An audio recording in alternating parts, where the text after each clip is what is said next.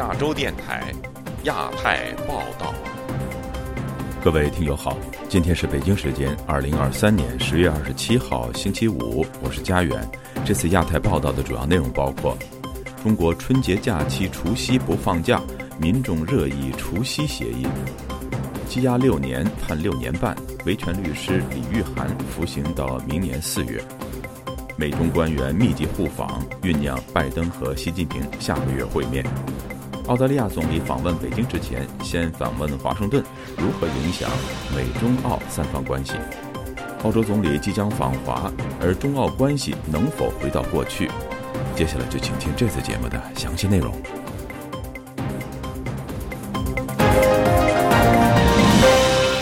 中国官方发布二零二四年法定假期以及调休方案，其中春节假期从农历大年初一开始放假八天，而不像以往那样从除夕开始放假。为什么除夕不算假期呢？民众的认知与官方的解释大相径庭。以下是记者古婷的报道：每年一度的春节是中国民间的传统节日，也是官方的法定假期。本周三，中国国务院办公厅发布二零二四年部分节假日安排的通知，全年法定假十一天，明年春节假期从二月十日大年初一开始，至二月十七日初七结束，加上一天调休，共休八天。二月九日的除夕不休假，二月四日以及二月十八日这两个星期天上班。有网民留言：“这等于春节假期是上了六天，休息八天，再上六天，还真是埋着地雷的大礼包。”江西南昌个体商人张家周四接受本台采访时说：“放假是从除夕开始放的，延续到大年初六，因为大年初五是送财神，送完财神以后就可以开张了。所以今年除夕继续上班的话，我觉得挺搞笑的。”也是不是谐音啊？他不想变，这不是提醒大家吗？他这样做是给大家增添了很多很多的麻烦。中国网民热议政府明年把除夕排除在法定假期外，相关消息在微博热传，部分评论区被关闭。官方学者的解释是回归传统。二零零七年以前，春节假期都是从初一开始，而老百姓过年也是从初一到十五。不过，在外地工作的民众批评当局忽视了他们期待与家人吃年夜饭的愿望。湖南网民陈晓峰对本台说：“民间纷纷猜测取消除夕法定假期的可能。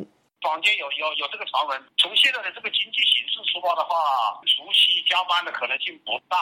还有另外一种说法，这个除夕啊，它有个谐音，这个才是重点。他们现在对这个。”这种事情非常的忌讳，所以除夕加班应该是这个原因，而不是什么真正的为了这个搞活经济啊。北京居民汪先生接受本台采访时说：“除夕不休假，明年春节假期从初一到初七，打乱了他假期的安排。除夕是最重要的节假日，这帮孙子们不懂民俗。”前年零一年、零二年，北京城晚上就说今儿除夕放鞭炮，就开始抓人，空虚的不得了。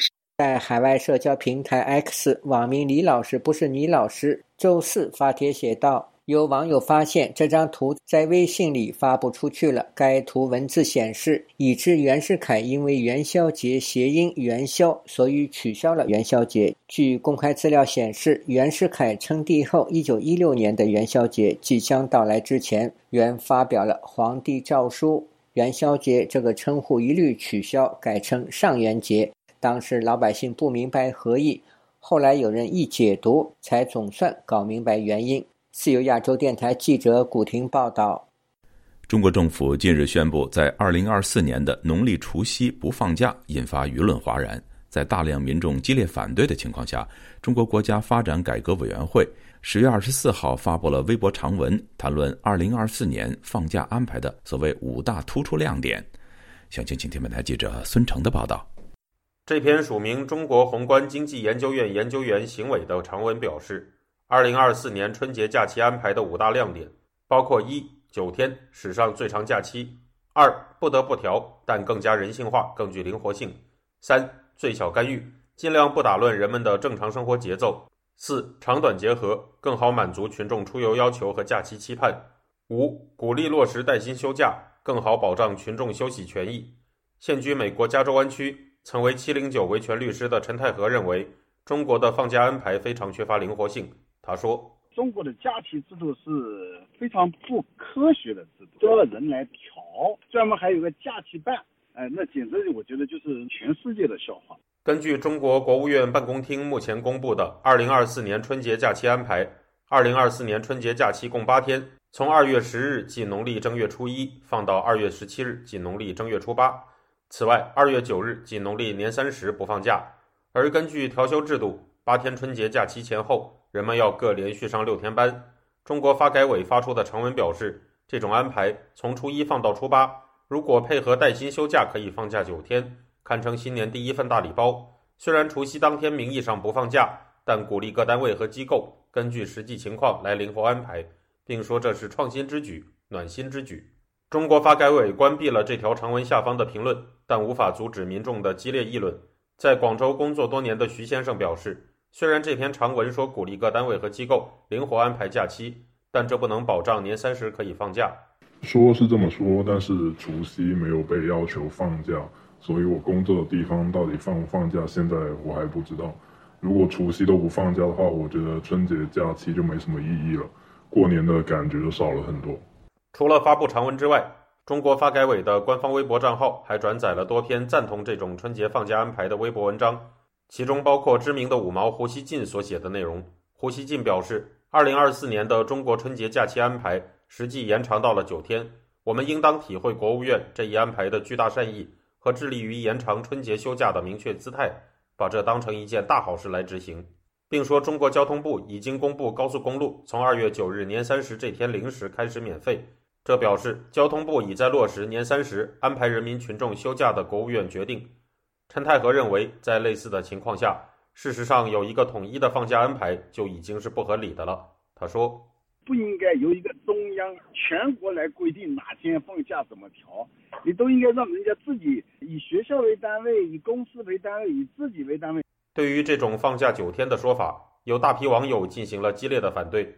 有近二百万粉丝的微博大 V 赵浩洋发文指出，目前的用人单位正常双休日都巴不得劳动者多多加班赶工呢，还指望他们带薪休假。自由亚洲电台记者孙成，旧金山报道。维权律师李玉涵被辽宁当局长期羁押，案件审而不判，备受外界关注。十月二十五号，辽宁法院就案件作出裁决，裁定李玉涵寻衅滋事和诈骗罪成，判监六年六个月。吕涵表示会上诉。以下是本台记者高峰的报道：十月二十五日，辽宁沈阳市和平区法院一带气氛紧张。律师李玉涵弟弟李永生是极少数获准进入法院旁听的人士。四周都是这个铁栅栏，大约有几十位这个安保人员吧，呃，围着一圈儿。便衣最起码有个三五十个，呃，还有穿着制服的保安，呃，还有警察。侦查人员不让逗留，和平区法院这一天一天都是没有其他业务的，基本上就是为了开这个庭。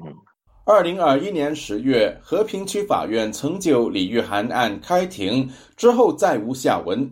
这次再度开庭，人权律师王宇以及来自德国、法国、美国等国的官员要求旁听，但是法院不允许。李永生表示。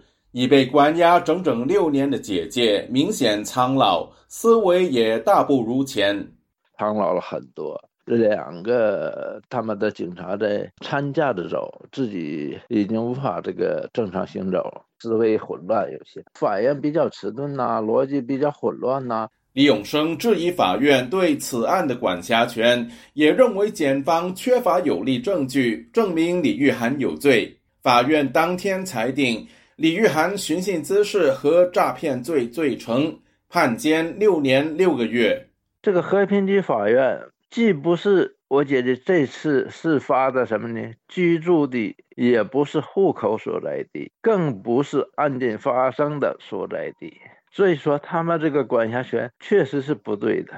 季来松律师和何伟律师辩论的很精彩，呃，我们只能维护这些法律的知识和常识。但是我们左右不了是这种审判。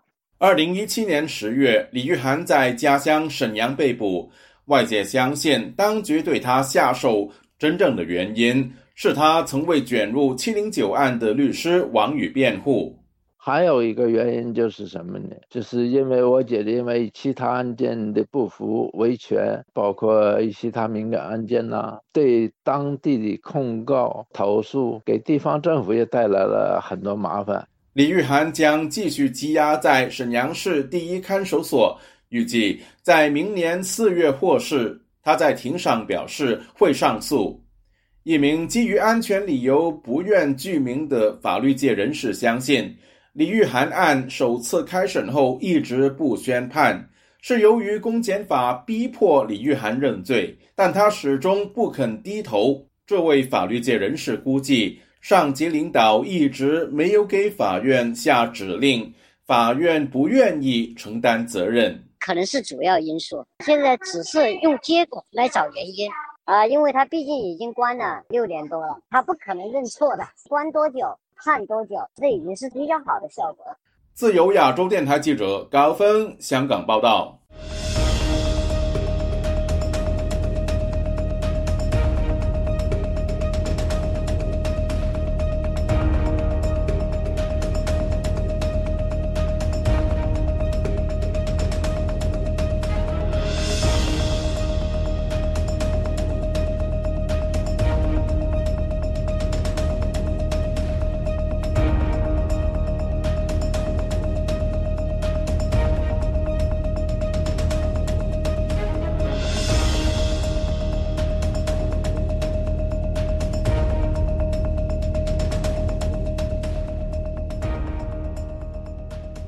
中国外交部长王毅访美三天，美国白宫已经预告，周五国家安全顾问沙利文将与王毅会面。另外，中国国家主席习近平在王毅访美前高规格接待访华的加州州长。美中近日互动频频，是否准备两国元首下个月在旧金山的会面？以下是记者陈子飞的报道。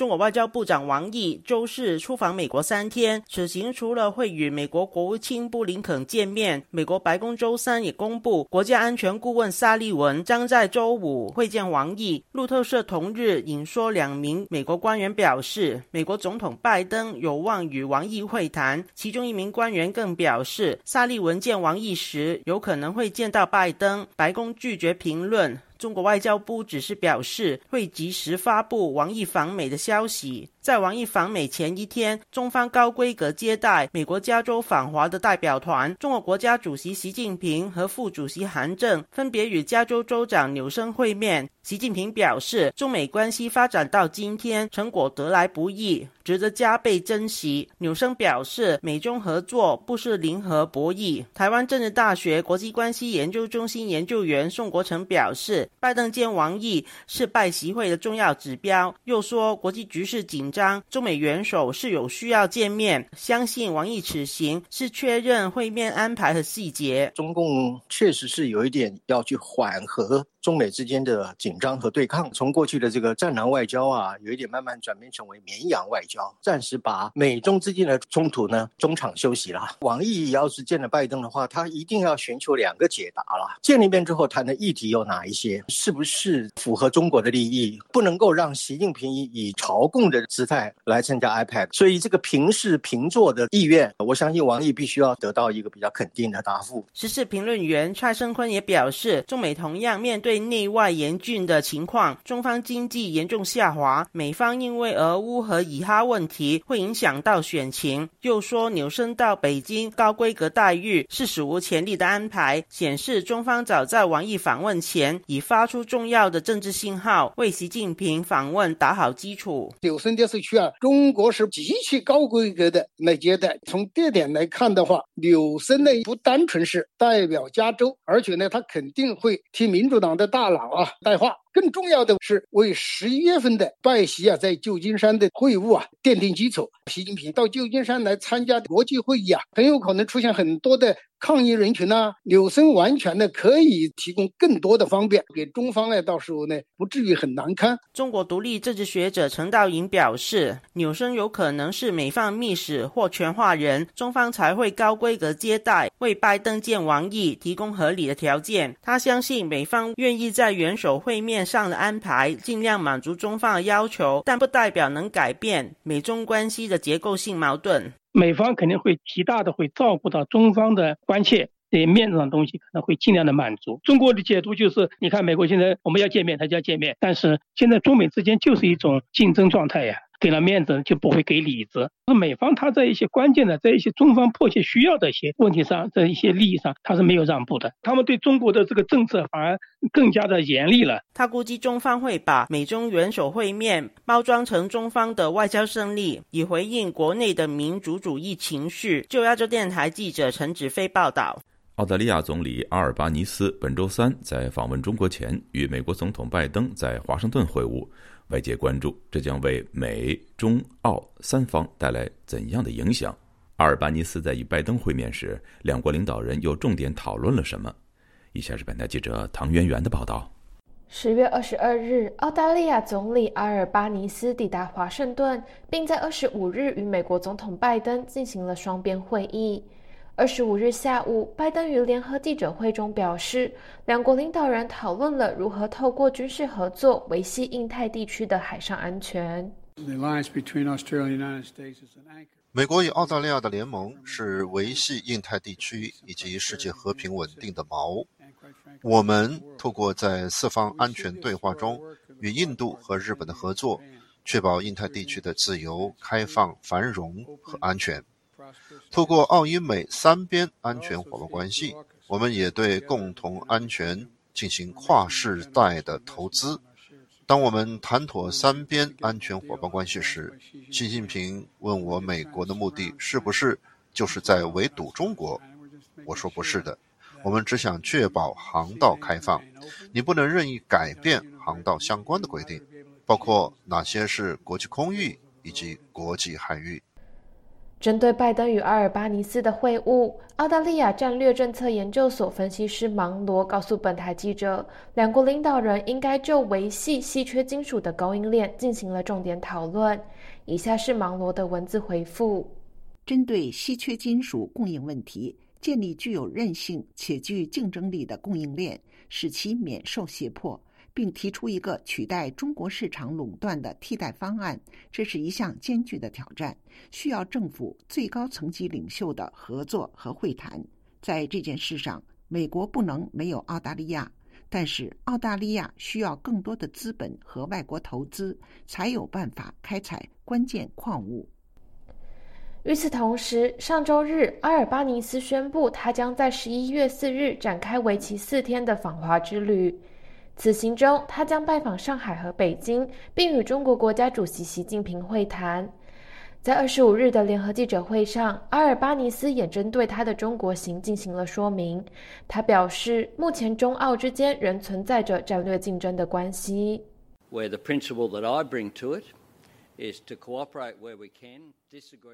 我的原则是在可以的地方合作。在必要的地方持反对意见，并在维系国家安全的情况下与中国互动。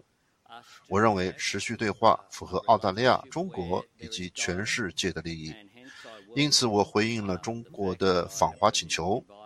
我认为近期有许多美方的高级官员与中国政府互动也是一件很好的事，因为对话能促进理解，降低紧张关系。在阿尔巴尼斯访问中国前夕，这位澳大利亚总理先拜访了华盛顿。外界关注这样的行程安排有什么样的意涵？对此，澳大利亚战略研究所高级分析师布朗认为，阿尔巴尼斯先访问美国是想在与习近平会晤之前，事先与美国取得共识。以下是布朗的文字回复：在与对手对话之前，先与主要盟友会面是明智的决定。阿尔巴尼斯访问华盛顿是一个信号，显示尽管澳大利亚依赖与中国的贸易，但是美国与澳大利亚的联盟关系仍然是首要的。自由亚洲电台记者唐媛媛华盛顿报道。澳大利亚总理阿尔巴尼斯十月二十二号宣布，他预定十一月四号至七号访问中国期间，将会和中国国家主席习近平会面。由于消息宣布的时间是距离他出发访问美国前数小时，因此澳中关系回温的议题随即成为国际舆论焦点。请听本台记者邱德珍发自悉尼的报道。中国与澳大利亚关系解冻是基于战术而非战略考虑。中国并无改变其核心政策的迹象，中国也并没有期待澳大利亚改变他们的。核心防卫战略政策。前澳大利亚外长属下高级国家安全顾问李昌松向本台指出，中国要的是澳大利亚减少带头向国际社会倡议声讨中国。李昌松提到，阿尔巴尼斯领导工党于二零二二年大选胜出，并且上台执政以来，并未如前任政府一般的向国际社会倡议新冠病毒溯源调查。于是，澳中关系回温。前任莫里森政府提出有关倡议，于是激怒了中国，而阿尔巴尼斯并没有继续推动有关倡议，导致澳中外交关系解冻。李昌松提到，澳大利亚前任政府还于二零二一年十月向世贸组织指控中国基于政治考量，针对澳大利亚采取贸易干预措施，破坏多边贸易体系。不过，现任政府已经撤销有关指控。By stepping back from this activist approach，澳大利亚从倡议者的身份退缩，削弱了自己在国际上的领导地位。澳大利亚一度成功鼓励了其他国家起而声讨中国的经济胁迫、干预外国政府、网络攻击以及威吓台湾和东南亚国家等行为。李昌松认为，澳中关系解冻，澳大利亚政府不再带头批评中国，这是符合中国期待的局面。阿尔巴尼斯并没有大力推动有关倡议，中国被取悦了。中国可避免因为其不当行为而面对声讨或者付出代价。李昌松相信，阿尔巴尼斯争取澳中关系解冻，是期待中国撤销针对澳大利亚的各项经济制裁。中国驻悉尼总领馆前政治领事陈用林向本台指出。针对澳大利亚，中国是试图利用经济诱因来达到政治目的。中共认为给澳洲一点点好处，澳洲就可以被引诱，可以受到拉拢。那澳洲一定会在政治上做出一些妥协。陈荣林认为，中国向澳大利亚示好是有战略上的考虑。中共的目的就是希望能够分化这个美澳联盟啊，同时呢，就是他对澳洲的内政方面的一些干涉影响。陈荣林解释，中国政府试图借着与澳大利亚关系解冻，避免中国在澳大利亚的间谍和统战网络受到严厉打击。自由亚洲电台记者邱德珍悉尼报道。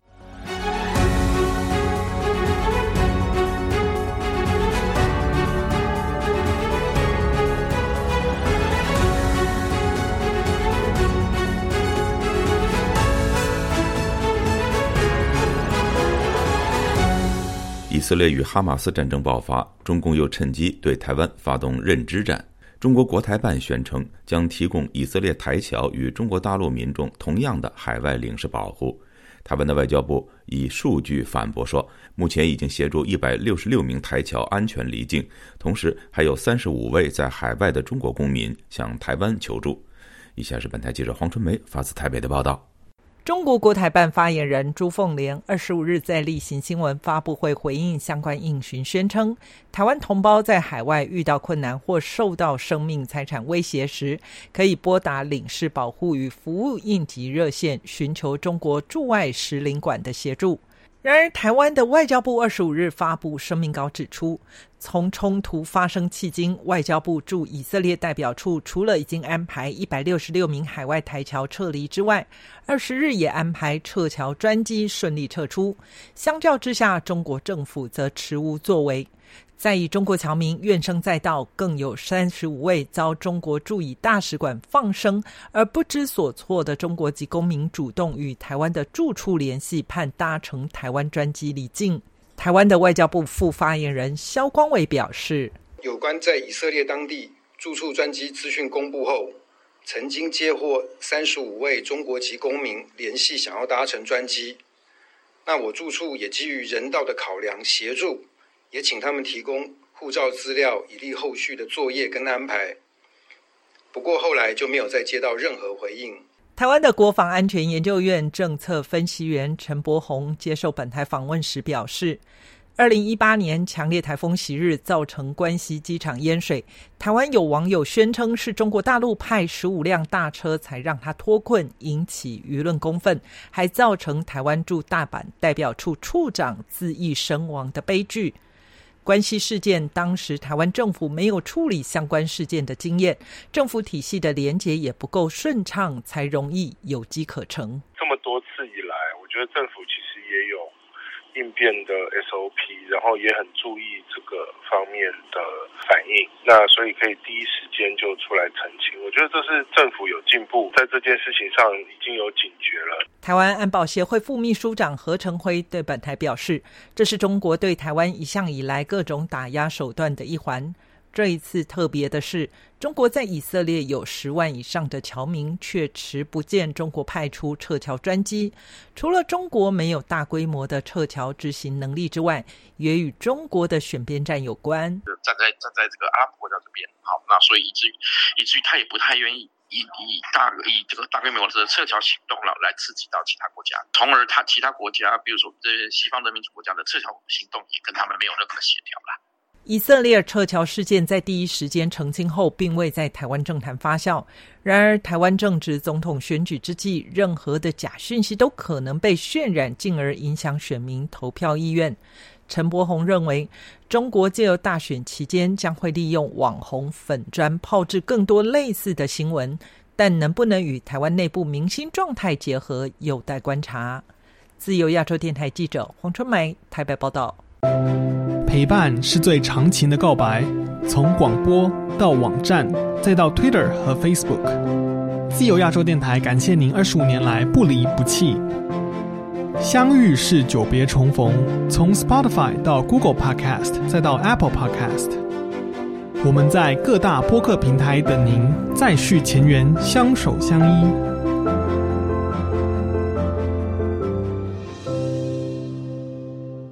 听众朋友。接下来，我们再关注几条其他方面的消息。据美国《华尔街日报》报道，近年来涉及银行、投资以及科技等领域的跨国企业正大批从香港撤退。据香港方面的统计，在香港运营的美国公司数量已经连续四年下降。二零二二年六月，这一数字降到了一千二百五十八家，是二零零四年以来最低水平。与此同时，去年在香港设立的地区总部的中国内地公司，三十年来首次在数量上超过了美国公司。报道强调，随着香港收紧国家安全方面的限制，以及发生了中国对外资企业的整顿、中美关系持续紧张等情况，外国公司对香港经营环境的考量发生了变化。近来，在有主权争议的南中国海。仁爱礁附近发生多起中国与菲律宾船只撞击事件，外界注意到中菲两国在南中国海的主权争议有升温迹象。据英国广播公司 BBC 报道，美国总统拜登周三发表关于南中国海的声明，指出美国与菲律宾的防务协定是坚不可摧的，对菲律宾的飞机、船只或武装部队的任何袭击都将引发美国与菲律宾的共同防御条约。芯片巨头台积电创办人张忠谋日前在其母校美国麻省理工学院演讲时提到，印度、越南或印度尼西亚未来几十年的半导体活动将增加，这与这一地方的经济发展状况有关。这一说法与近期有关半导体活动的报道有一致性。据越南官媒越通社今年四月报道，越南、泰国、印度和柬埔寨今年对美国市场的半导体芯片出口大幅增加。越南连续七个月占美国进口芯片数量的百分之十以上。越南向美国出口半导体芯片，在亚洲排名第三。各位听众，这次的亚太报道播送完了，谢谢收听，再会。